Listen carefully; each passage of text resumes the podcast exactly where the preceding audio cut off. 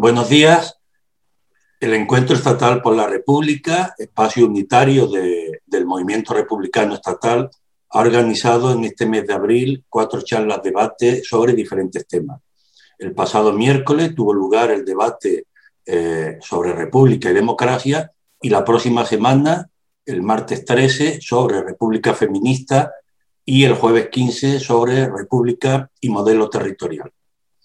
Hoy eh, vamos a tratar sobre República y modelo económico y social. Estos debates, eh, como sabéis, se están emitiendo por el canal de YouTube de Radio Rebelde Republicana, emisora a la que, como siempre, tenemos que agradecer eh, todo su trabajo y colaboración para que estas emisiones sean posibles. Bien, desde hace tiempo el movimiento republicano tiene claro que la propuesta republicana no puede ser solo una alternativa al marco político institucional, a la monarquía, sino que debe ser la construcción de una democracia real y por tanto participativa y suponer también una alternativa a la actual organización económica vigente, al modelo económico y social que tenemos en nuestro país, el neoliberalismo, que evidentemente no satisface las necesidades, el bienestar de la mayoría de, la gente. Para hablar de todo ello, hoy contamos con dos personas, con dos invitados de, de sesión, Miren Echezarreta y Miguel eh, Salaver. Ellos van a intervenir y eh, yo creo que al final podremos contar con eh, algunos minutos para las preguntas que se puedan plantear por, por el chat. Bien, eh, a modo de brevísima presentación, decir que, que Miren Echezarreta es economista, doctora en economía, catedrática emérita en economía aplicada de la Universidad Autónoma de Barcelona, activista política y social, estrechamente vinculada a movimientos sociales y a espacios alternativos, y a lo largo de su carrera como profesora ha realizado estancias de docencia en numerosas universidades extranjeras en México, en Argentina, en Francia, en Estados Unidos, en Japón y en, varios países más. Tiene un número de publicaciones muy importante, por tanto no las voy a mencionar todas, pero yo ah, destacaría pues, la, la, economía española 1970-79, la reestructuración del capitalismo en España, globalización capitalista, luchas y resistencia, qué pensiones, qué futuro, y también un libro sobre la mochila, eh, la llamada mochila austriaca, para qué sirve realmente la economía y, como digo, eh, un número eh, largo de, publicaciones, de libros y de artículos. buenos días, miren. Hola, buenos días. Miguel, Miguel Manzanera Salaver es doctor en filosofía. Su tesis doctoral fue precisamente sobre la trayectoria intelectual de Manuel Sacristán. Profesor de filosofía, activista político y social, ha publicado un ensayo sobre filosofía marxista, atravesando el desierto, y otro sobre filosofía musulmana medieval. Ha publicado también dos novelas y numerosísimos artículos de, actualidad, que lo podemos seguir en multitud de, páginas digitales y de, de revistas eh, con los artículos que, publica. Es también colaborador del Instituto de Filosofía de La Habana. Eh, buenos días, Miguel. Hola, ¿cómo estáis? Muchas gracias por invitarme. Muchas gracias a vosotros por, estar hoy aquí con nosotros. Bien, eh, si te parece, Miguel, podemos empezar por ti. Se trata en este debate de plantear o al menos esbozar un nuevo modelo económico y social una nueva organización socioeconómica para nuestro país. Pero habrá que empezar eh, analizando la situación, la realidad que estamos viviendo actualmente, o mejor dicho, la realidad que estamos sufriendo la mayoría de, la población. Pues Miguel, cuando quieras.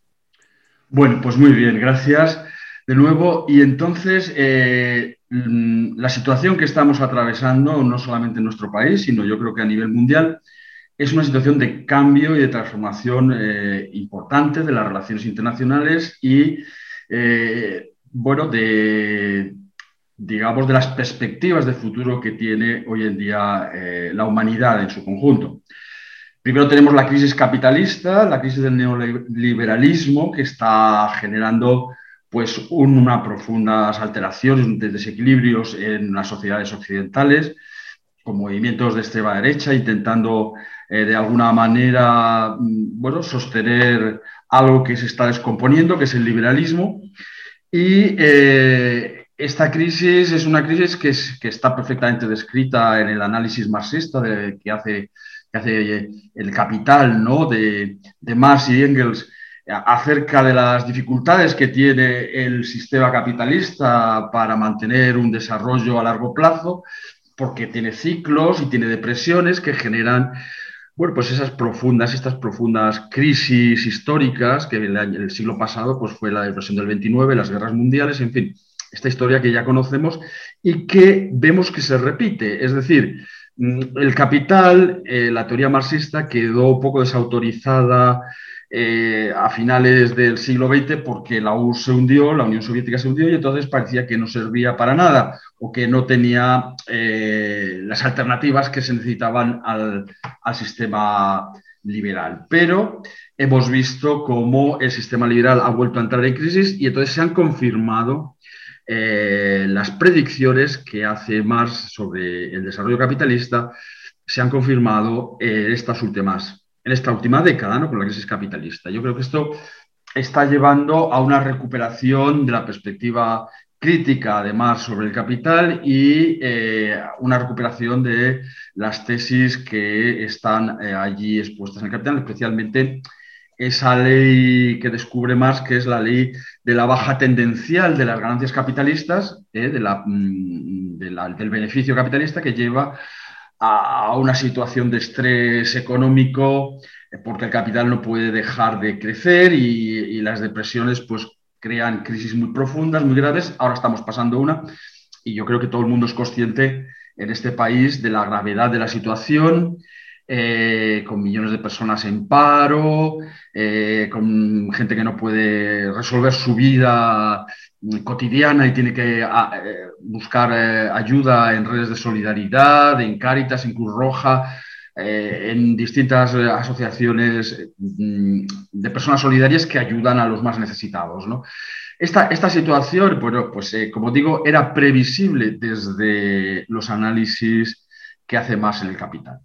Y, no solamente es en nuestro país, sabemos que es una situación generalizada en Europa, en América, y hay una excepción, hay una excepción que es China, la República Popular China, que justamente está dirigida desde eh, una teoría social eh, y una organización política basada en los criterios de Marx, en los criterios del capital. Por lo tanto, estamos en un, segunda, en un segundo momento, una segunda crisis, hay un segundo aspecto de la crisis que es la pérdida de hegemonía de Occidente de lo que ha sido eh, la potencia o las potencias hegemónicas hasta nuestros días, que ha sido Europa con el colonialismo y el imperialismo y posteriormente sus herederos americanos y en otras partes como en Australia. Esta, esta hegemonía que ha durado pues 200, 300, 500 años, según como la queramos considerar, está entrando en decadencia, está, está entrando en, eh, en, una situación de pérdida de, de dominación, porque están emergiendo nuevas potencias, nuevas eh, formas económicas, incluso que están superando, están desbancando a la economía liberal capitalista.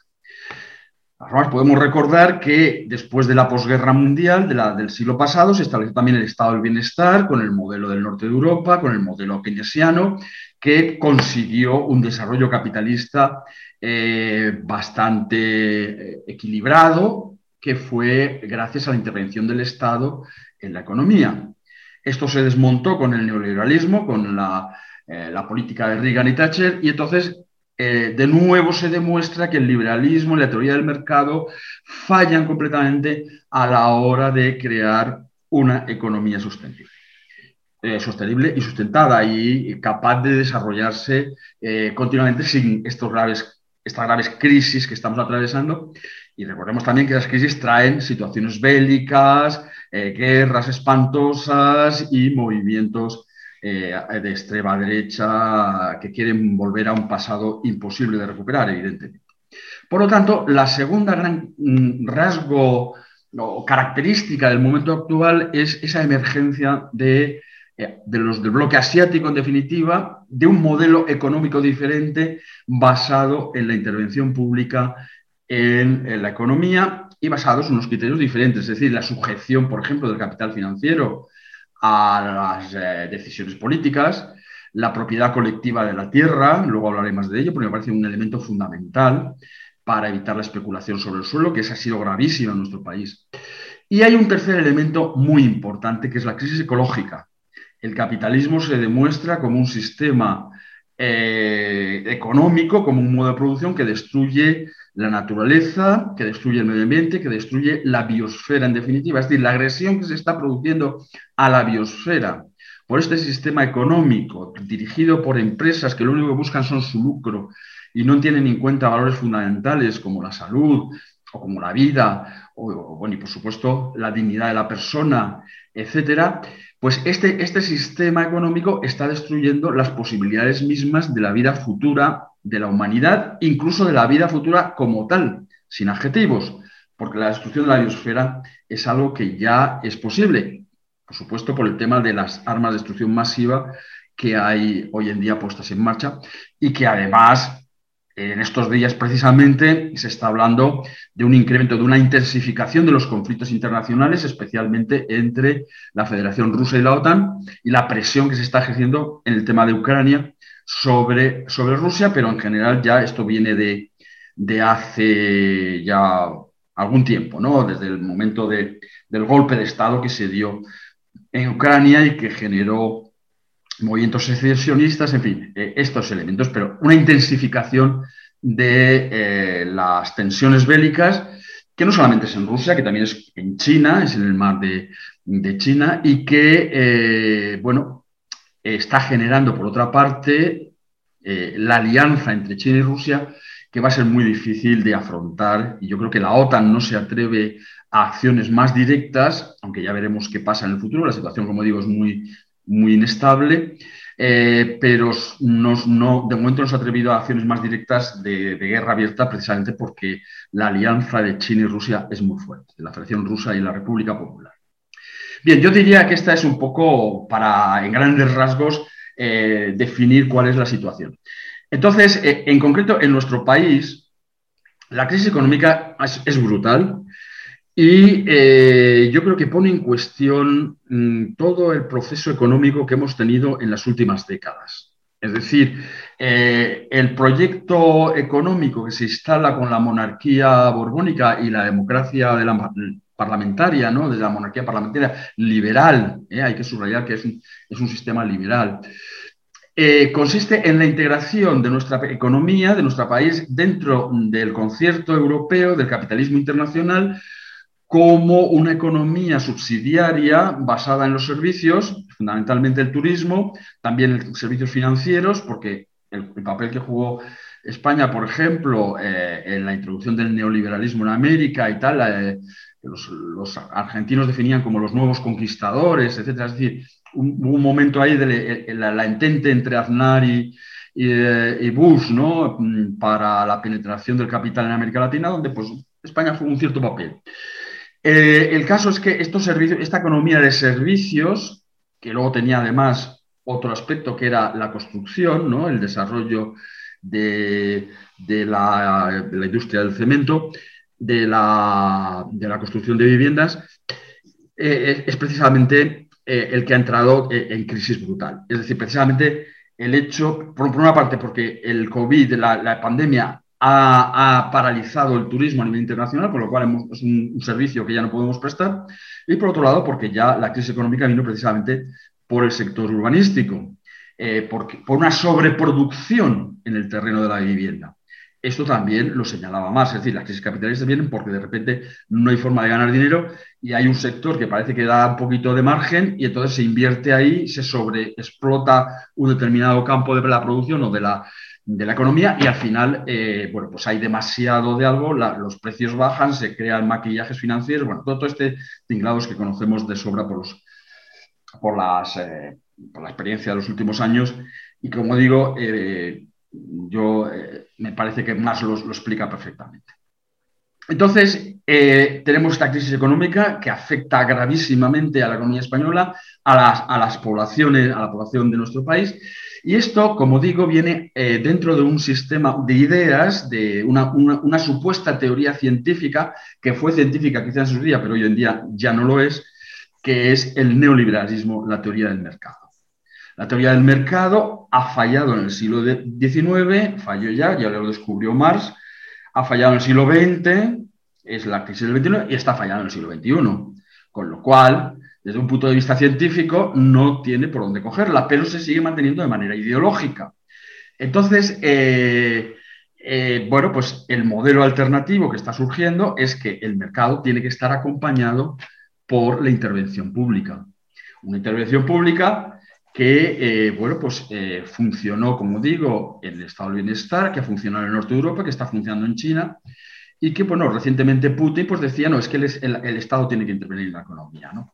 Entonces, eh, yo creo que las cosas van a ir por ahí. Necesitamos superar el modelo liberal que se impuso, como digo, a partir de Reagan y, Thatcher y volver a modelos de economía que están eh, basados en la intervención del Estado. Pero para eso necesitamos un Estado, evidentemente. Para eso necesitamos un Estado, un Estado que esté bien constituido, un Estado que tenga principios políticos y éticos consistentes, y no el Estado que tenemos, porque el Estado que tenemos es un Estado profundamente corrompido, como hemos podido comprobar eh, gracias a los últimos sucesos eh, políticos y gracias también pues, a, determinadas intervenciones judiciales que de todas formas eh, no han sido lo suficientemente contundentes o llegan tarde, tarde mal y nunca, o ya veremos qué pasa. Pero el momento tenemos un Estado que no tiene por dónde cogerlo. Es decir, unos partidos mm, políticos que han estado corrompidos, eh, primero aparece la corrupción en el PSOE, luego aparece la corrupción en el PP y finalmente la propia jefatura del Estado está corrompida. Y a mí que no me digan que el rey no tiene competencias. O sea, el rey es el jefe de los cuerpos de seguridad del Estado, es el jefe de las Fuerzas Armadas, es el, jefe en definitiva de todos esos elementos de coacción que tiene el Estado para poder sostener determinados principios legales que protegen el liberalismo es decir, esos principios legales que son la sacrosanta propiedad privada. Y entonces, este Estado que se ha caracterizado por la corrupción, que se ha caracterizado por el, liberalismo, es un Estado que se ha dedicado a privatizar sistemáticamente la economía española desde hace mucho tiempo, a privatizarlo de una forma legal, a través de leyes, acordémonos aquellas aquellas leyes de Felipe González hace ya 40 años, ¿no? Eh, que, generaron tantas movilizaciones en nuestro país, privatizaciones de empresas públicas, porque el franquismo al fin y al cabo era un Estado fuerte que de alguna manera imitaba a, los estados europeos eh, que habían introducido esa política del bienestar, esa intervención del Estado en la economía, pero como el liberalismo triunfa a partir de los años 70, pues se desmonta todo eso y se entra en la privatización. Entonces, hay una privatización legal basada en la teoría neoliberal, pero hay una privatización ilegal, totalmente fraudulenta, que es la corrupción, porque la corrupción, al fin y al cabo, es privatización de los bienes públicos de manera ilegal, embolsándose el dinero de todos en los bolsillos de unas personas que tendrían que proteger los bienes públicos y que se quedan con ellos. Entonces, estas son las condiciones que hacen que no podamos pensar que la, monarquía española va a poder superar esta crisis de una manera progresista, de una manera que favorezca los derechos humanos universales. Los derechos humanos son universales. Esto la gente de la, derecha no lo entiende, porque cree que los derechos humanos son los suyos, pero no entiende que los derechos humanos son de todos. ¿eh? Entonces, este es el problema, el problema importante. ¿Es posible regenerar un Estado como la monarquía parlamentaria borbónica? Si nos, vamos a la historia, veremos que los Borbones, la dinastía borbónica, ha sido continuamente una dinastía corrupta. Es decir, la corrupción no es Juan Carlos I, es Juan Carlos I, es Alfonso XIII, es Alfonso XII, es María Cristina, es Isabel II. Es una historia de corrupción es decir, de privatización ilegal de bienes públicos. Y esto es lo que está totalmente en contra de las tendencias fundamentales de la economía actual progresista, que está surgiendo, como digo, en contra del neoliberalismo y que el neoliberalismo intenta combatir a través de la guerra. Por lo tanto, si nosotros queremos tener un programa político eh, para el futuro de nuestro país, tiene que ser una regeneración del Estado. Esa regeneración, en mi opinión, tiene que ser republicana. ¿Por qué? Porque el concepto de república fundamental es que la ética y la política tienen que ir de la mano. No podemos concebir una política justa a partir de personas corrompidas moralmente con falta de ética. Este es, este es el concepto republicano para mí fundamental. Está ya dibujado por las repúblicas eh, griegas en la época clásica, que es el origen de la razón, del pensamiento racional de, nuestra cultura, de nuestra civilización. Desde ese primer momento, del, momento racional, del, origen de la razón, hay una república democrática, una república donde el pueblo participa en la, en la definición de las decisiones políticas, y eh, bueno, pues eh, se tiene, a los bienes públicos se les tiene eh, un respeto y una consideración fundamental porque la ética se basa precisamente en el respeto de lo público, del bien común, que en definitiva el bien común es concebido como parte o elemento del bien privado también. El bien privado y el bien común no se tienen que oponer, sino que se tienen que conjugar de manera que haga posible una sociedad coherente y cooperativa y solidaria. Entonces, eh, la apuesta por la República tiene que ser la apuesta por un Estado que interviene en la economía y que hace posible un equilibrio entre los distintos sujetos y actores de la vida social. Eh, desde el punto de vista de Extremadura, eh, que es una región que, donde la sensibilidad ambiental es muy alta, donde tenemos luchas eh, de carácter ecologista importantes desde hace tiempo, tradicionalmente, ¿no? Quizás porque no ha sido industrializada. ¿eh? En su momento, Extremadura quedó al margen de la industrialización por aquello de que tenemos una frontera con Portugal que nos ha partido en dos y entonces estamos aquí un poco como en un cuello de en el culo del mundo, ¿no? Entonces, eh, es una región un poco mm, partida, cerrada, deprimida, pero esto ha hecho que la, naturaleza, el medio ambiente se mantenga con unos niveles de salud y de bienestar y de ecología bastante importantes y hay una sensibilidad eh, muy importante en el tema ecológico. Entonces, eh, desde hace tiempo, bueno, pues venimos discutiendo los distintos problemas que nos plantea el capitalismo y el centralismo eh, del Estado español, ¿no? que, tiene a Extremadura así pues como una región subordinada, ¿no? Eh, la Extremadura saqueada, que es eh, lo que los intelectuales extremeños han, elaborado críticamente sobre, sobre nuestra situación. Y de alguna manera pensamos que la protección de los bienes públicos, la protección de la ecología, de una, de una economía sostenible en equilibrio con el medio ambiente, requiere en las actuales circunstancias históricas que el suelo, la propiedad de la tierra sea colectiva, que sea una propiedad eh, de la Junta de Extremadura, en el sentido de que esta, esta propiedad colectiva nos puede proteger nos puede defender de las agresiones enormes que eh, las empresas capitalistas hacen contra la tierra para apropiarse de sus riquezas. Y en este caso, pues, por ejemplo, una agricultura ecológica que pueda combatir eh, la, presión de las grandes transnacionales sobre los campesinos que no tienen, están obligados a hacer una, agricultura dependiente de los intereses de las empresas mm, estas, eh, de la alimentación, de la, de la agroindustria. Y por otra parte también, pues porque la minería que se está desarrollando, una minería a cielo abierto que también es muy contaminante y que quiere arrasar con elementos importantes de las riquezas extremeñas para llevárselas fuera y evidentemente dejarnos aquí la basura y algunas migajas de, bueno, pues de, subvenciones o de lo que sea. En fin, yo no quiero extenderme mucho más porque ya he consumido mi tiempo y esta es la, digamos, la, idea que os traigo hoy para debatir.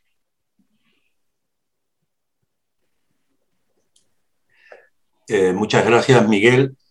Bien, Miguel ha analizado el marco internacional y la situación económica y social en, en nuestro país. Se trata ahora de, plantear qué organización económica, qué modelo económico y social habría que construir para ponerlo al servicio del bienestar de la mayoría de la gente, no como ahora que está al servicio, como bien ha descrito Miguel, de una minoría. Pues miren, eh, es tu turno. Muchas gracias. Buenos días a todas y a todos. Y bueno, esperemos que podamos dialogar un ratito corto. ¿eh? El problema con este tipo de planteamientos es que se dice muchísimo menos de lo que habría que decir y yo ya anticipo que estoy explicando las cosas como si fueran telegramas de los antiguos, ¿eh? que se hacen frases entrecortadas y se acaba sin más explicación si a alguna persona le interesa lo que yo pueda decir, pues tendrá que buscar un poco otras fuentes para completarla, ¿eh? libros, artículos o entrevistas. Hablar sobre la República es muy difícil y muy fácil. Es muy fácil porque a mí me parece imposible, ya sé que no es así, pero me parece imposible que en esta época de la historia, en el siglo XXI, en el 2021, podamos todavía pensar en términos de que pueda haber una justificación y legitimación política de tipo demográfico, de tipo de herencia, de tipo de familia. ¿eh? A mí me parece que es muy, muy difícil, pero hay mucha gente que la tiene, o sea que hay que respetar también las opiniones. Por eso es fácil hablar de la República, o sea, ser republicano, pues a mí me parece relativamente fácil. Pero por otro lado, es difícil porque, como han explicado José Manuel y también Miguel, no es solamente cambiar de jefe de Estado, que eso al fin y al cabo no es tan complicado, me figuro, o es bastante complicado, sino simplemente pensar qué clase de república queremos, qué república queremos. Porque repúblicas hay muchas. Estados Unidos es una república, la mayoría de los países de la Unión Europea son repúblicas, muchísimos otros países son repúblicas, a mí la mayoría de ellos no me satisfacen, por muy repúblicas que sean. Yo no quiero solamente una jefatura de Estado republicana, lo que quiero es una sociedad diferente, que la república, la jefatura de Estado sea elegida, pero sin ninguna duda que suponga mucho más que eso. Y por eso mm, tenemos que hacer el esfuerzo, todos nosotros, de ver qué tipo de república queremos y hacia dónde queremos ir. Y a eso me voy a dedicar el ratito que tengo. Yo creo que hay que combinar dos grandes niveles de actuación, que están estrechísimamente unidos, separados y juntos a la vez, en el sentido siguiente. Por un lado, tenemos el ámbito colectivo, el macrosocial, donde se debate la forma de gobierno y la forma de organización política del país, donde se organizan las instituciones, es el territorio de los partidos, de los sindicatos y de las grandes instituciones, del Tribunal Constitucional, de todas las instituciones que generan el planteamiento de cómo organizar el país. Y es al que generalmente solemos dedicar el tiempo cuando hablamos de qué tipo de sociedad queremos. Pero a mi modo de ver, creo que hay otro ámbito colectivo que yo le llamo, por falta de otro nombre, microsocial, que está debajo de ese nivel, pero que sin embargo se agrupan prácticamente toda la ciudadanía que quieren hacer cosas conjuntamente. Es decir, las instituciones políticas son una cosa y las instituciones sociales son otra, que, como os decía antes, están estrechísimamente relacionadas, pero que a nivel conceptual, por lo menos, se deben separar. Pueden ser organizaciones, generalmente son legales, las hay ilegales también, pero generalmente son legales, y mm, casi siempre son privadas. ¿eh? En general, pueden ser un grupo de gente para impulsar simplemente cosas que les interese. Puede ser para cuidar un río, para preocuparse de los aspectos ambientales, pueden ser padres de familia en el AMPA de una escuela o de un grupo de amigos para organizar un festival local o un club de fútbol. ¿eh? cualquier cosa que se quiera impulsar de forma colectiva. Insisto, aunque tengamos poco tiempo, son dos niveles diferentes conceptualmente, pero muy estrechamente relacionados. Podríamos añadir un tercer nivel, que sería el individual de las personas con sus derechos humanos e individuales, pero no entraremos hoy porque no se trata de una organización. A cualquiera de estos niveles existen distintas formas de concebirlos y de organizarlos. Cualquier sociedad organizada democráticamente, yo creo que hay que partir de que tiene que ser plural. No hay un modelo único, porque los modelos únicos ya hemos visto los terribles resultados que han proporcionado. Y creo que además hay que tener en cuenta que en todas las sociedades existen las clases sociales y que por lo tanto es muy difícil que esas clases sociales, en las sociedades capitalistas quiero decir, que esas clases sociales tengan objetivos únicos. Ahora está muy de moda hablar de que necesitamos unidad. Bueno, sí, estaría bien tenerla, pero yo creo que en un país capitalista con unas clases muy determinadas no puede existir esa unidad, puesto que realmente los intereses de esas clases sociales son diferentes. Entonces, con esos dos niveles, tenemos que pensar también en un doble objetivo. Por un lado, el de mantener y mejorar los derechos sociales que han sido conquistados a través de la historia. Muchas veces, sobre todo los más jóvenes, se olvidan de que los derechos, una vez conseguidos, no son permanentes, no son para siempre, sino que a nada que dejemos de luchar por ellos, revierten hacia atrás. Y esto lo estamos viendo ahora, por ejemplo, en toda la situación laboral y en toda la situación ambiental, pero sobre todo en la laboral. Entonces tenemos que tener la lucha por lo inmediato. La lucha, si queréis, llamémosle coyuntural, por llamarle también de alguna manera. Pero esa lucha no basta, porque si seguimos solamente con esa lucha, nos daremos cuenta de que esa lucha vuelve hacia atrás en el momento que dejemos de luchar por ella. Es decir, tenemos que luchar también por un sistema económico distinto del capitalismo. Tenemos que transformar la sociedad en una sociedad justa y armónica. ¿Qué queremos decir? Por eso será debatir, pero no tenemos mucho tiempo. Por lo tanto, tenemos que marcar estos dos niveles. Y yo me propongo dar algunos brochazos muy, muy insatisfactorios, puesto que son muy poco detallados, sobre los dos ámbitos a los que me estoy refiriendo. Para el ámbito de organización del gobierno, de la política de un país, para la organización de las grandes normas colectivas, yo me planteo un poco si pudiéramos pensar en términos de lo que llamo un modelo autocentrado. ¿Qué quiero decir con esto? Bueno, voy a hablar sobre todo de aspectos económicos, zapatero a tus zapatos. Yo sé muy poco de todo, pero sobre todo, si de algo sé un poquito, es de economía y no tengo tiempo para desarrollar ni siquiera lo que quiero decir, así que menos entraré en otros ámbitos. Entonces, este modelo autocentrado tenemos que partir de una realidad que es la que han comentado tanto José Manuel como Miguel. Es decir, el capitalismo es un modelo fracasado, claramente fracasado. Tenemos que empezar a hablar de esto porque parece que el bueno es el capitalismo y todo lo demás es un fracaso. Yo creo que en lo social, el capitalismo mundial, hay justamente 1.500 millones de personas de los 7.000 millones que constituimos la población mundial que vivimos decentemente. Y el resto hay tipuduras, así de claro. Entonces, es un modelo socialmente fracasado. No digamos cómo está de fracasado en lo ecológico, que nos está cambiando, nos estamos destruyendo el medio ambiente al nivel que ya se pone en duda casi casi el mantenimiento de la humanidad.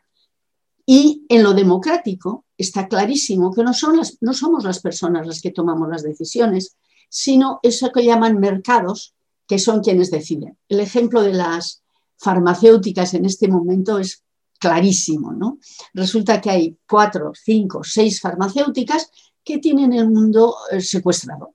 Es decir, lo que ellas hagan, tendrán capacidad o no tendrán capacidad para producir, pero se han comprometido y además tienen unas patentes que no dejan que otros produzcan, etcétera, etcétera. Ni los más poderosos gobiernos del mundo están pudiendo contra esto. Es decir, que hablar de democracia en este contexto parece una ironía bastante ridícula.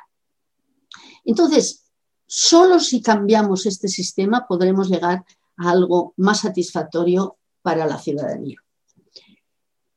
Yo muy modestamente me permito pensar que una, ya he dicho que las soluciones son plurales y cada economista tiene una solución y algunos economistas dos. ¿eh? Entonces, eh, yo hago una propuesta por si puede servir en una dirección. Yo creo que hay que buscar un modelo que rompa con el eje global central del crecimiento actual. Es decir, darle la vuelta, invertir completamente el eje central del modelo de crecimiento del capitalismo neoliberal a otro autocentrado. ¿Qué quiere decir esto? Que en lugar de hablar de competitividad, en lugar de hablar de globalidad, en lugar de hablar de internacionalismo, lo que tenemos que hablar es del bienestar de toda la población en primer lugar. Y eso a través del empleo y de los ingresos de la población y la demanda interna como eje central de la actividad económica. Es decir, ¿qué, es ahora el eje central? Tenemos que ser competitivos a nivel global a través de las exportaciones, de la lucha de la competencia en el interior y de ahí se desparramará el empleo y ya veremos a dónde llegamos, ¿no? Tendremos que llegar al bienestar, entre comillas. No, a mí me parece que eso es lo que hay que cambiar. Ese es el eje central de transformación. Y el eje central de transformación tiene que ser decir, pongamos el bienestar de la gente. Lo que los feministas dicen, pongamos la vida en el centro, pues es algo muy parecido, ¿no? Son cosas complementarias. Y decir, no, pongamos el, bienestar de la gente. Y en una economía capitalista, porque no he hablado de un sistema alternativo completo, ¿eh? no estoy hablando de eso porque desgraciadamente, en mi opinión, queda bastante lejos, sino decir, dentro de, lo que podemos hacer en este momento, por lo menos tendríamos que intentar revertir esto, cambiar este eje central que en las economías capitalistas solo se puede cambiar a través de una cosa fundamental que es el empleo. La gente trabajadora, que somos la inmensa mayoría, obtenemos los ingresos que necesitamos a través del trabajo, a través del empleo. Y entonces una economía transformadora tendría que ser una economía que sitúa el empleo, y no digo el trabajo, ¿eh? el empleo como eje central. Y para los que no llegue el empleo, entonces tiene que haber otros medios de proporcionarles unos ingresos que les permitan una vida digna.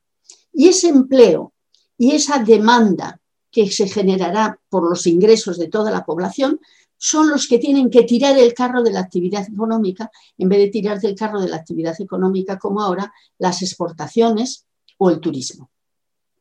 Entonces, es esa reversión fundamental. No voy a poder entrar mucho en ello, pero creo que el, empleo y la demanda interna tiene que ser el eje principal que tire de la actividad económica y no la incompetitividad y la inserción global. Nosotros no podemos convertirnos en Alemania por muchos esfuerzos que hagan con los fondos europeos que se esperan ahora. Ni, Alemania sigue a su marcha además. Entonces, alcanzar a Alemania a mí me parece que es en ese sentido imposible. Busquemos una manera de vivir bien todos sin necesidad de tener que ir en un término ciclista, chupando rueda del ciclista que lleva la cabeza como son los países más avanzados.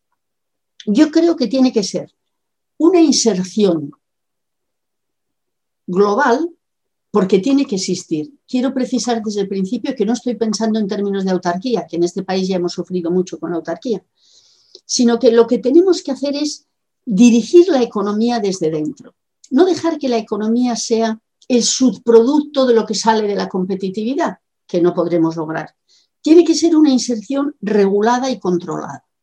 Un modelo autocentrado con liberalización externa regulada en el que se integren las relaciones económicas exteriores. O sea, en este momento todo es apuntarse al carro del, primero y ver si llegamos a, las, a, a lo que sobre de allí. No, no, tenemos que partir de decir, nosotros estamos aquí, no en un sistema autárquico, pero sí en un sistema en que lo que más nos preocupa es el bienestar de nuestra población. Con un diseño económico y productivo estratégico, siempre centrado en su efecto en el empleo y en el bienestar de la población. Y fundamentalmente, y ahora recojo mucho de lo que ha dicho mm, Miguel, con un, con un sector, con un Estado y un sector público muy distinto, democrático, en el que la gente participe de verdad. Porque a mí lo que me da mucho miedo de que tenemos, yo estoy de acuerdo además, ¿eh? o sea, eh, hablamos mucho de que instituciones públicas, una banca pública, un sector público de vivienda, unas empresas públicas, sí, a mí me parece bien. Pero si no cambiamos el contexto en el que nos movemos, eso sirve de muy poco. Por ejemplo, el único banco público que tenemos en este país es el Banco de España. en lo que queda del Banco de España, porque con el Banco Central Europeo también hemos ido perdiendo esto. Pero es que lo curioso es que, a mi juicio por lo menos, no me asusta decir que es una de las instituciones más reaccionarias que existen. No hay más que leer los informes del Banco de España. Entonces, solo lo público, sin cambiar muy a fondo la participación en el Estado de la, población y de la ciudadanía activa, eso no nos conducirá a un sistema diferente. Y necesitamos un sector público muy potente y muy, muy distinto, con contratos sociales efectivos, con una planificación, tampoco nos tenemos que asustar de esa palabra, todas las empresas planifican y cuanto más eficientes son más, con una planificación social amplia y eficiente donde el bienestar colectivo y los ámbitos públicos tengan la prioridad. Lo público es lo prioritario y el ámbito privado, que existirá y, tendrá que continuar existiendo, sea complementario, sea complementario del ámbito de lo público. Y eso requiere también un sistema fiscal. Yo no puedo hacer por menos de referirme a un sistema fiscal, el tema de los impuestos, eso de que los rebajar impuestos es de izquierdas, habría que discutirlo muy ampliamente. Lo que importa son los derechos sociales que requerimos y en función de eso habrá que buscar cómo se financian y cómo se financian con la riqueza social total, con aquello de que más paguen los que más tienen. Es otro de los puntos clave que tendríamos que discutir. Y con una distribución de la renta que no tolere la pobreza. Es un insulto a la inteligencia y al sentido social el que podamos hablar de que en España la población pobre es hoy 18% o más ¿eh? y además creciendo. Yo creo que no se puede tolerar la pobreza en un país que es rico, que tiene una capacidad de producción que nosotros, como, como tenemos nosotros, y nos tiene que permitir una vida digna, bien a través del empleo, como acabo de decir, o a que se proporcione una renta que permita una vida digna a la gente que no puede tener un empleo, porque sabemos perfectamente que cada vez es más difícil tener un empleo hay jóvenes de hoy que no consiguen un primer trabajo y que seguramente y desgraciadamente no van a poder trabajar en su vida. Por lo tanto, es muy importante el estado del bienestar. Hay que eliminar del estado del bienestar esa visión peyorativa de caridad que tiene. El estado del bienestar es un eje fundamental de la distribución de la renta y de la distribución del bienestar de la población y con una atención muy particular a los municipios y a las comunidades, como instituciones de base próximas a la vida social, estimulando toda la participación ciudadana, que no tiene que ser solamente como estamos acostumbrados ahora, estrictamente en términos de partidos o de sindicatos o de instituciones, sino que mm, tiene que ser una participación social que seguro que la podemos inventar a muchos niveles organizando el refuerzo de la capacidad de decisión de la gente a todos los niveles, no votando solamente cada cuatro años. Esto requerirá, estoy hablando en términos telegráficos, modelos de consumo distintos, bienes básicos necesarios para, para, producir un consumo social. Es hay muchas cosas que se pueden resolver con consumo social y podría organizarse perfectamente, que incluso, incluso en algunos ambientes el capitalismo nos ha organizado, como viviendas en el que una serie de servicios sean sociales. En Dinamarca, por ejemplo, todos los bloques de pisos tienen unas lavadoras abajo. Y bueno, eso eh, ya sé que es ridículo lo que estoy diciendo como ejemplo, pero habla perfectamente de que se pueden organizar servicios sociales sin necesidad de que todo sea individual. Así que tendremos que cambiar también los valores cambiar de forma de ver las cosas. Y eso es posible. Cuando dicen, no, no, esto no se puede porque, porque los poderes fácticos no lo permiten y porque además la gente somos lo que somos. No, la gente no somos lo que somos. La gente somos el compendio de la sociedad. Porque, por ejemplo, hace 50 años, ¿quién hablaba de que fumar era malo? Seguro que algunos médicos y algunos sanitarios lo decían. Pero ahora en este momento estamos muy convencidos, una gran parte de la población, de que fumar es malo. Es decir, ha cambiado la percepción social y mucho más todavía en los, medios, en los aspectos medioambientales. Los aspectos medioambientales hace 50 años ni existían ¿eh? o eran muy excepcionales y hoy, sin embargo, son una de las preocupaciones reales fundamentales. Entonces, se pueden también cambiar los valores. La sociedad, en vez de hablar de un consumismo desatado, de una competitividad durísima, hay padres que, llevan a los niños de tres años a aprender chino para que sean más competitivos. Que aprendan chino está muy bien, pero que sea, para que sean más competitivos es horrible. Es decir, que hay que potenciar unos valores diferentes a todos los niveles. Y es un modelo viable. Yo creo que hay ejemplos que muestran cómo las sociedades han ido cambiando de valores, como los que acabo de mencionar, pero hay muchos más. Y quiero pensar que incluso en las condiciones actuales es posible iniciar procesos de cambio que sacudan las posturas de impotencia que nos invaden y que gradualmente podamos ir construyendo una sociedad justa y armónica. Y estoy hablando del nivel macroeconómico, del nivel de organización económica, del nivel social. ¿Que es difícil? Por supuesto. Pero creo que utopía por utopía todavía me parece más realista considerar que se puede cambiar el modelo globalizador neoliberal que creer que con el modelo actual se va a lograr el bienestar de la mayoría de la población. Se puede cambiar incluso a ese nivel macrosocial. Y muy rápidamente, porque si no también yo me comeré el tiempo, querría hablar del segundo nivel que he mencionado antes. Es decir, no ya la organización política y social desde arriba, sino cómo se organiza la sociedad en sí misma y cómo se puede ir organizándose. Hablo de los movimientos sociales. Desde hace bastantes años, mucha gente, mucha, hasta en las encuestas aparece, está muy desencantada de la política. La desafección de la política le llaman los expertos la sensación de que los partidos no buscan el bienestar social, sino solo sus propios y estrechos intereses, que son todos iguales, que no sirve de nada el favorecer unos a otros, que hay tanta corrupción y que de lo único que se pretende del pueblo es que haya una votación cada cuatro años para votar delegados.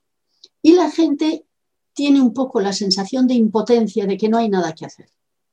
Porque además, la verdad es que muchos de los deseos que la gente manifiesta por distintos cauces no se llevan a cabo. Y por lo tanto la gente se va alejando de esa preocupación por su participación en la vida social. Y más todavía en un momento en que sobrevivir ya es bastante difícil. Pero afortunadamente hay muchas personas que quisiéramos tener una mayor participación en la organización de nuestras sociedades. Participar de verdad en la vida social, en la de nuestras comunidades, allí donde vivimos. No nos basta un voto cada cuatro años, ni siquiera ser formalmente miembros de algún partido, sindicato, institución, que está bien, yo no digo que no, que no vale, sino que queremos ser partícipes reales de nuestra vida y de nuestra sociedad. ¿Cómo podemos participar más activamente? Porque votamos, que es lo que la participación que tenemos en el otro movimiento, pero ¿qué más podemos hacer? Bueno, pues yo creo que ahí es donde los movimientos sociales nos dan la respuesta. Tenemos que iniciar alternativas colectivas modestas en todas partes donde estemos. Que estoy en el AMPA de la escuela o que mis hijos van a la escuela, pues participo en el AMPA. Que estoy en una asociación cooperativa de consumo, pues participo en aquello. Que quiero producir de una manera diferente, montamos una cooperativa.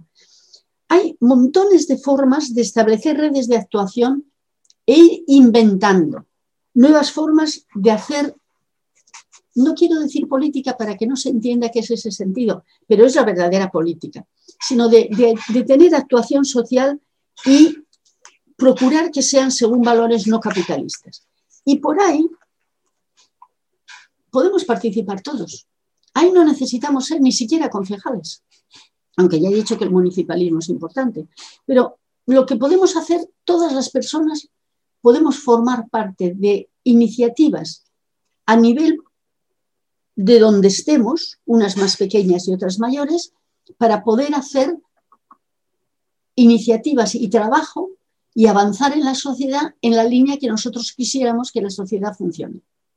Y eso lo podemos hacer, eso no nos puede quitar nadie el derecho a hacer. Bueno, nos pueden quitar si hay unas dictaduras brutales, pero en este momento no parece que nos lo pueden quitar tan fácil. Tenemos que organizarnos aquí y ahora, a nuestro nivel, para avanzar en la forma de hacer las cosas que nos parece que pueden mejorar. los colectivos que constituyen la sociedad en la que vivimos, hemos de organizarnos. Porque el problema es dejar que los otros hagan. No, el Estado tendría que hacer, el gobierno tendría que hacer, el ayuntamiento tendría que hacer, por supuesto. Y eso hay que exigirlo. En ningún momento estoy diciendo que no exijamos esa vida, esas actuaciones a las organizaciones políticas oficiales, digamos. Pero nosotros no podemos estar pasivos esperando a ver qué pasa. A mí me, ha dado mucha pena, por ejemplo, ver algunas luchas laborales interesantísimas para pedir que se mantengan los empleos, en vez de decir, bueno, pues nos quedamos nosotros con la empresa, resulta que lo que piden es que el Estado les busque otro empleado, que el Estado les busque otro patrono.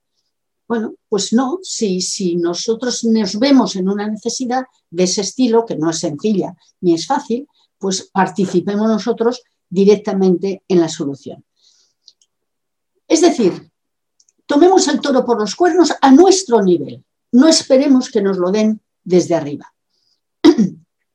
Pero tienen que ser iniciativas que quieran transformar la sociedad, que busquen la justicia, la igualdad, la participación de la ciudadanía y no la caridad. Está siendo muy emocionante y precioso las montísimas solidaridades que están apareciendo ahora con la pandemia entre vecinos, entre amigos, entre gente que quiere ayudar. Esto es muy bello, pero no es suficiente para organizar bien una sociedad. Una sociedad no puede estar organizada sobre la base de la sociedad, tiene que estar organizada sobre la base de unos valores mucho más importantes y generales. Y si hacemos esto a nuestro nivel, a nuestro nivel, será mucho más fácil organizar bajo esos principios el conjunto de la sociedad. Por eso decía que están muy interrelacionados. Si abajo tenemos una población absolutamente acostumbrada a participar y a buscar la manera de hacer las cosas de acuerdo con sus deseos de justicia y de armonía, exigirán mucho más fácil al nivel anterior que he señalado para los, para los modelos, para el modelo autocentrado. Para mí son estos grupos a nivel de base los brotes verdes que pueden hacer cambiar la sociedad. Desde arriba es difícil, ojalá se pudiera, no tengo duda. Ya sé que se pone en discusión un tema tremendo, que es el tema de la importancia de la revolución y de la toma del poder, ¿eh? pero por supuesto no es mi intención discutirlo en este, en este tiempo. Pero sí quiero señalar que los grupos autoorganizados con objetivos sociales vienen desde muy lejos podríamos remontarnos casi a los comuneros de Castilla de 1520 y 21, aunque ellos pedían que el Estado hiciera cosas, pero también a este nivel se, se organizaban para hacer las cosas. Y no tendríamos la sociedad que tenemos si no hubiera estos grupos organizados. Grupos pequeños con objetivos específicos. Y estos se han desarrollado mucho desde 1968, no es de mayo del 2011 en mayo de 2011 reaparecieron públicamente con una gran satisfacción por una parte de la ciudadanía. Pero todos ellos son colectivos que quieren hacer alguna cosa para mejorar el contexto o la sociedad en la que viven, sin necesidad de constituir formas institucionalizadas. Todos estos esfuerzos juntos, coordinados, podrán realizar esa doble labor que decía, trabajar por su propia realidad, intentando aproximarla de acuerdo a sus deseos, y al hacerlo constituirse en fuerzas sociales con las fuerzas suficientes para obligar al poder general a desarrollar las formas de sociedad que faciliten construir comunidades justas, armoniosas y felices para toda la ciudadanía. Es lo que les decía antes, no se puede tolerar ni siquiera pequeños grupos de pobreza. Y gradualmente estos innumerables grupos activos con todas las facetas de la vida irán organizándose mejor para eso pueden ayudar las modernas tecnologías. Las modernas tecnologías a mí me parece que tienen bastantes cosas malas, pero pueden tener muchas cosas buenas. Y si establecen redes entre ellos que unan los esfuerzos, podemos inventar todos juntos nuevas formas de actuar. Yo tengo pena de ser mayor porque creo que a los jóvenes les espera una tarea apasionante, que es inventar nuevas formas de hacer política han sido muy útiles en su debido momento formas de hacer política tradicionales. También se inventaron con necesidades concretas. ¿eh? Los partidos políticos democráticos no son de, hace 200 años, ¿eh? son de bastante más tarde. Los sindicatos corresponden a la industrialización. Es decir, se han ido inventando formas sociales y yo tengo la esperanza de que con todo este revivir que existe ya actualmente, se puedan ir colaborando, se puedan ir uniendo, puedan hacer participar y cambiando las cosas. Lo estamos viendo. Ya están existiendo esos movimientos. Por ejemplo, los pensionistas están, están moviendo, moviéndose de una manera fantástica para exigir lo que ellos quieren de la sociedad que tienen. Pero no solo los pensionistas, los ecologistas, los feministas. Y fijaros que todos son movimientos nuevos y que necesitarán nuevas formas de hacer, que están ensayando nuevas formas de hacer, que nadie les da en un papel lo que tienen que hacer, sino que están inventando porque necesitan con sus invenciones gradualmente. Y yo quiero deciros que en ese sentido soy bastante optimista, porque veo que realmente hay cada día, no sé si más o menos, no, no sé cuantitativamente, pero sí que hay un espíritu entre bastante gente, no la suficiente a mi modo de ver, pero entre bastante gente, ganas, ganas de mezclarse en la pasta, de ponerse en un momento determinado y de decir, bueno, voy a hacer esto, perdonad porque suena el teléfono, pero no lo puedo evitar. y entonces, que, que digamos, nosotros vamos a hacer desde donde estamos a luchar, reunirnos después con otros y gradualmente ya veremos cómo iremos forzando a lo que ya existe y creando cosas nuevas para verdaderamente generar sociedades distintas. De, de esos brotes verdes espero yo que logremos mm, la pradera verde donde podremos establecer un valle republicano que merezca la pena. La república será un importante y potente instrumento para construir la sociedad justa y feliz que todos anhelamos si partimos de ahí. Si partimos de nuestra presencia en todos los ámbitos en los que nos movemos con unos valores diferentes y con una voluntad de mantenimiento de los derechos y de transformación de la sociedad. Ese tipo de república, la que tenemos que trabajar, que son los innumerables brotes verdes. Por eso os decía que yo soy optimista, porque brotes verdes hay cantidad de gente. Lo que pasa es que no se ha encontrado todavía una dimensión política institucionalizada. Bueno, ya aparecerá. Yo creo que si esos movimientos sociales siguen avanzando, con la experiencia además que les da las instituciones que ya existen, no es que estoy diciendo que no valen totalmente, sino que hay que renovarlas, como está renovándose todo en la vida, creo que podríamos encontrar esa pradera verde que podemos establecer el valle republicano que merezca la pena. Y esto sí que podemos empezar a hacer. Gracias. Muchas gracias, Miren. Eh, una muestra del interés que está despertando este debate, las intervenciones tanto de Miguel como de Miren, son eh, las numerosas preguntas que nos están llegando eh, tanto por el chat como por otros canales para que realicemos a los ponentes. Bien, tenemos muy pocos minutos ya para finalizar el debate. Vamos a intentar incluir algunas preguntas. les pido a los ponentes que haga un esfuerzo para, si es posible, brevedad en las respuestas y así podemos hacer varias preguntas. Bien, la primera pregunta de una de las personas que, o mejor dicho, de varias de las personas que nos siguen, podría ir dirigida a Miguel, en el sentido de si considera que este necesario cambio del modelo económico y social es posible eh, dentro eh, de la Unión Europea. Una de, de, las preguntas dice exactamente dentro de la organización del capital oligárquico de la Unión Europea. ¿Es posible en la, Unión Europea? Miguel, sé que es complicado, pero por favor, brevedad. Voy a dar el. Bien, a mí me parece que, sería muy, muy difícil y muy complicado. Lo que sí que quiero decir es que desde nuestro punto de vista extremeño eh, sería, sería contraproducente y retrógrado romper nuestras relaciones con Portugal. Es decir, que eh, nosotros, bueno, algunas, algunas personas aspiramos a una confederación ibérica eh, en el sentido de que no se vuelva a reconstruir esa, esa frontera.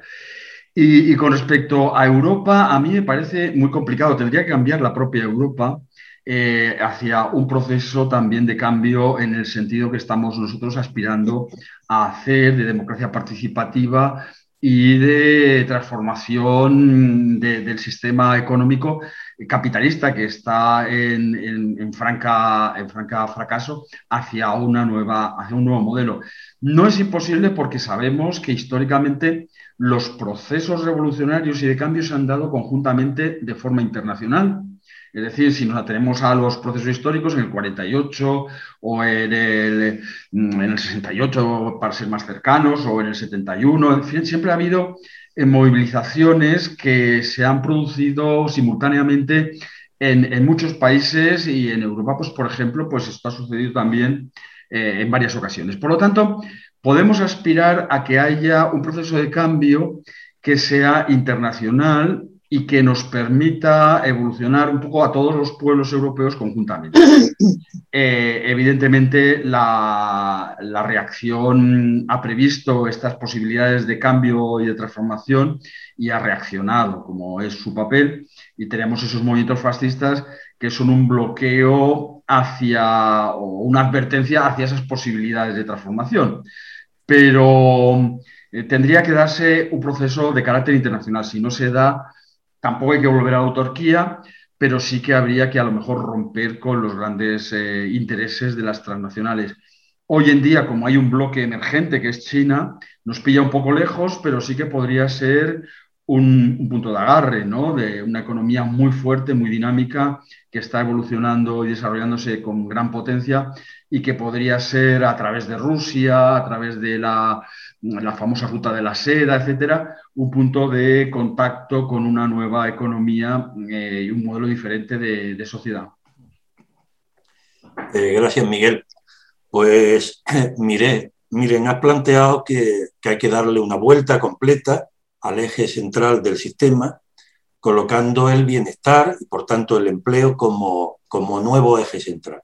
Bien, una de las personas que nos siguen te plantea, eh, en este planteamiento, ¿qué opinas sobre la renta básica universal? Bueno, yo creo que la renta básica tiene que ser fundamental en unas etapas primeras en las que realmente no hay empleo para todos. O sea, tal como está la sociedad organizada, cada vez hay menos empleos. No es problema de que si la pandemia, de que si la coyuntura. Si miramos en el Estado español qué ha pasado desde la, desde la democratización del 78, resulta que prácticamente todo el tiempo ha habido entre 3 y 4 millones de parados. Hay periodos en que hay más, hay periodos en que hay menos, pero entre 3 o 4 millones, si contamos bien contados, hay parados. Y parece que todas las predicciones son de que, hay que, de que va a haber menos empleo todavía. Entonces, cuando yo hablo del empleo, si lo he hecho bien, he añadido también o ingresos suficientes para una vida digna. Y esos ingresos suficientes para una vida digna se pueden suministrar de distintas formas. El debate de la renta básica es un debate muy concreto que se puede continuar y que parece que tiene un amplio campo de desarrollo por delante, pero no, no es exactamente sino, es decir, hacen falta unos ingresos para la población. Y yo creo que eso tiene que darse y se está ya programando. Y lo triste o lo curioso es que incluso hay algunos capitalistas muy potentes que ya están pensando en eso, porque saben que no va a haber empleo para todos y que si no hay empleo para todos, de alguna manera la gente tiene que tener ingresos para vivir Primero, porque hace falta que puedan comprar las cosas que la otra gente produce y segundo, porque tienen un miedo terrible a los trastornos sociales que se pueden generar. Los capitalistas que piden la renta básica no lo hacen por, altruismo, lo hacen más bien por miedo a las consecuencias que pueda tener. Entonces, la renta básica puede ser un instrumento.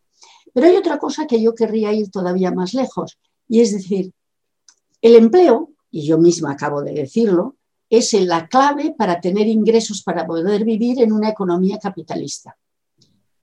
Pero no nos hagamos todos entusiastas del trabajo.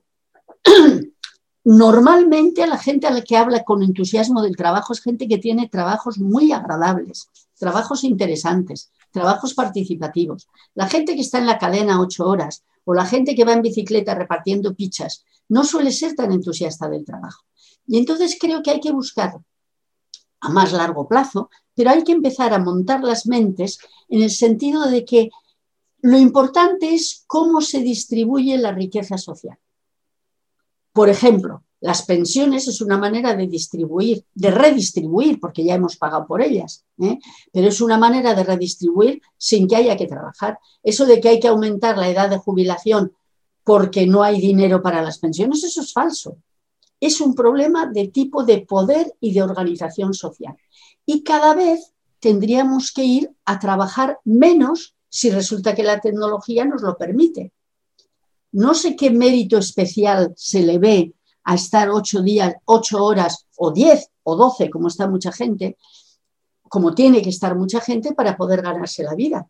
A mí me sorprende, por ejemplo, que con las cifras de paro juvenil que hay en este momento en este país, no se hable para nada de la reducción de la jornada de trabajo, que puede ser un otro mecanismo. Lo que contesto es, renta básica como instrumento, sí, muy positivo, muy positivo probablemente, habría un amplio debate.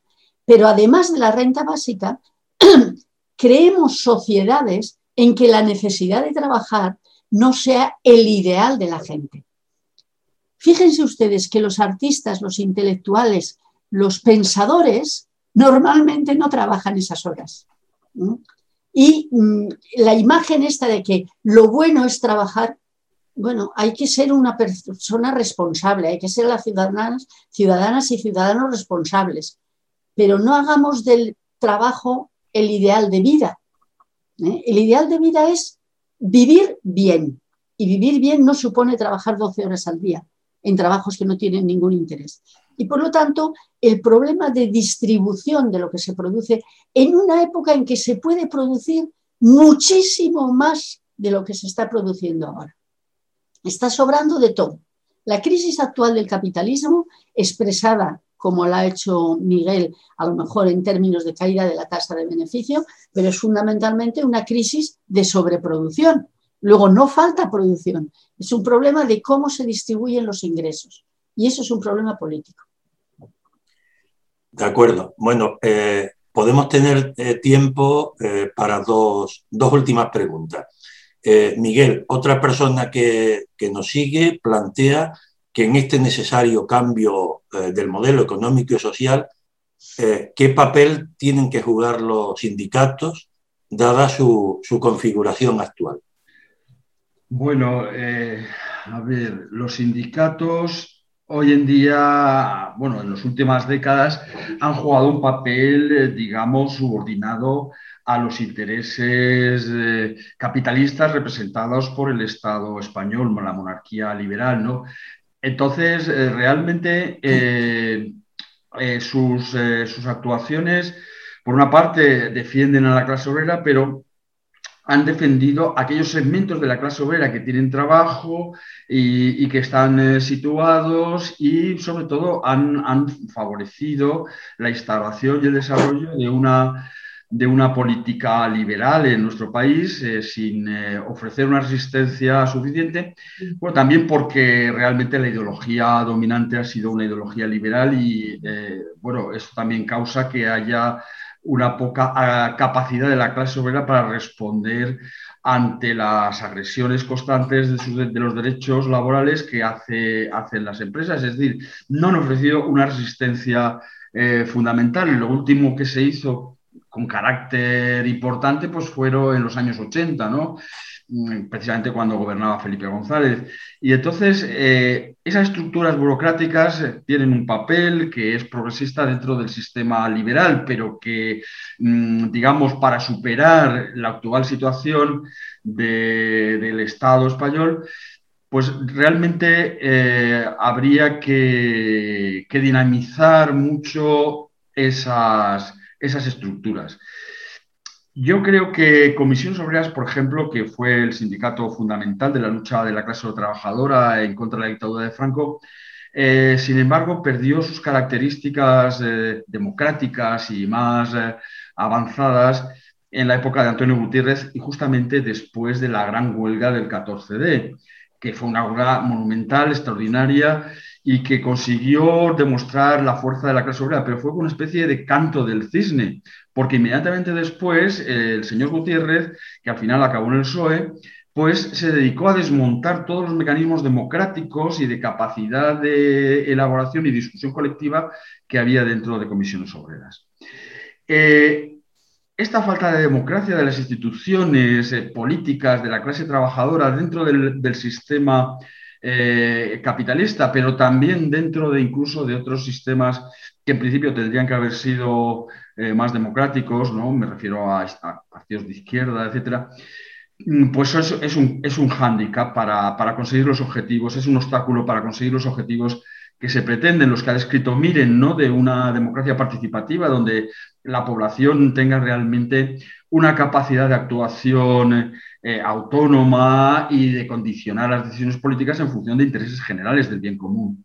Eh, entonces, em, em, yo creo que tendría que sufrir eh, una transformación profunda interna, ¿no? en el sentido de una democratización importante que ya existió, por ejemplo, como digo, en comisiones obreras, en UGT menos, pero UGT es un sindicato un poco artificial que se crea eh, después de, la, del proceso democrático, ¿no? Para mantener ahí una parte de la clase trabajadora, pero bueno, luego UGT y comisiones han estado siempre perfectamente simbiotizados, ¿no? En la política esta de eh, servicio, al servicio de los intereses del sistema capitalista.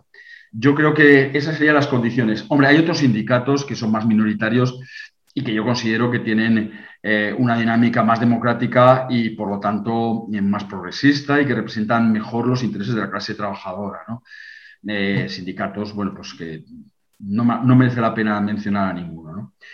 Y entonces, en este sentido, bueno, yo creo que tiene que haber una renovación del panorama sindical para que realmente eh, sean capaces de transmitir los intereses de los trabajadores.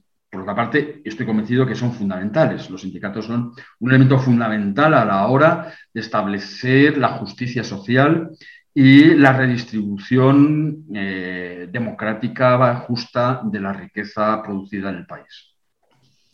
De acuerdo.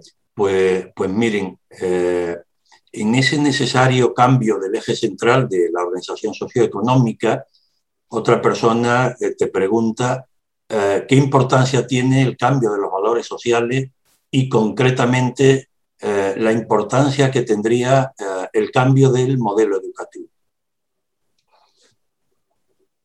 Indudablemente los valores tienen que cambiar.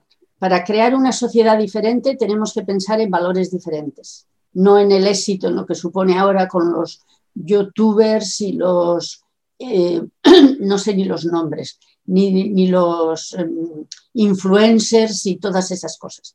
La sociedad tiene que cambiar para buscar otros valores más genuinos. ¿Que eso se puede hacer a través de la educación? Seguro. Ayer estaba viendo un documental sobre la, la Segunda República Española y se veía el peso que le dio a la educación. Y yo veía que lo que parecía, el peso que se le dio a la educación es porque se esperaba que la educación condujera a los valores en la dirección que hacía falta. Y por eso fue tan atacada con el golpe de Estado del general Franco. Pero yo creo que la educación es fundamental. Pero la educación no se hace solo en la escuela. Y hoy en día, con los medios de comunicación tal como existen, necesitan la escuela y mucho más y verdaderamente lo que se haga en la escuela es crucial. Y eso incluso la derecha lo tiene claro porque lo primero que atacan es la escuela ¿eh? y quieren tener su escuela, que los papás puedan elegir la escuela a la que vayan sus hijitos. ¿eh? Pero la educación es crucial, pero hay que hablar de educación cada vez en un ámbito más amplio, en el sentido de los medios de comunicación, por ejemplo, y de todos los medios que existen en las redes sociales. Entonces, yo creo que estamos en una etapa que por un lado es, confusa porque no tenemos, no tenemos referentes claros de lo que hay que hacer, pero por otro es apasionante porque hay que inventarlo todo. E incluso creo que la forma de hacer que los valores de la sociedad cambien en la dirección que es necesario que cambien, son, es fundamentalmente a través de toda una amplia panoplia de cuestiones entre las cuales los medios de comunicación, las redes, las, nuevas formas de comunicarse son fundamentales. Bien, hay bastantes más preguntas, pero lamentablemente no tenemos ya más tiempo. Yo creo que para todas y todos ha sido un placer contar hoy con, con estas dos personas, con Miren y, con Miguel, eh, a los que tenemos que agradecerle una vez más eh, su participación en esta charla, en este, en este debate.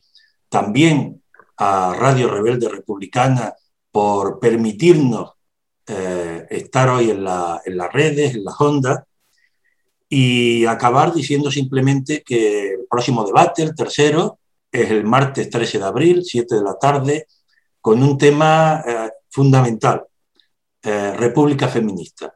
Van a intervenir dos compañeras, Yolanda Rodríguez y Cristina Ritruejo, y va a presentar, va a moderar otra compañera, Encarnación Núñez.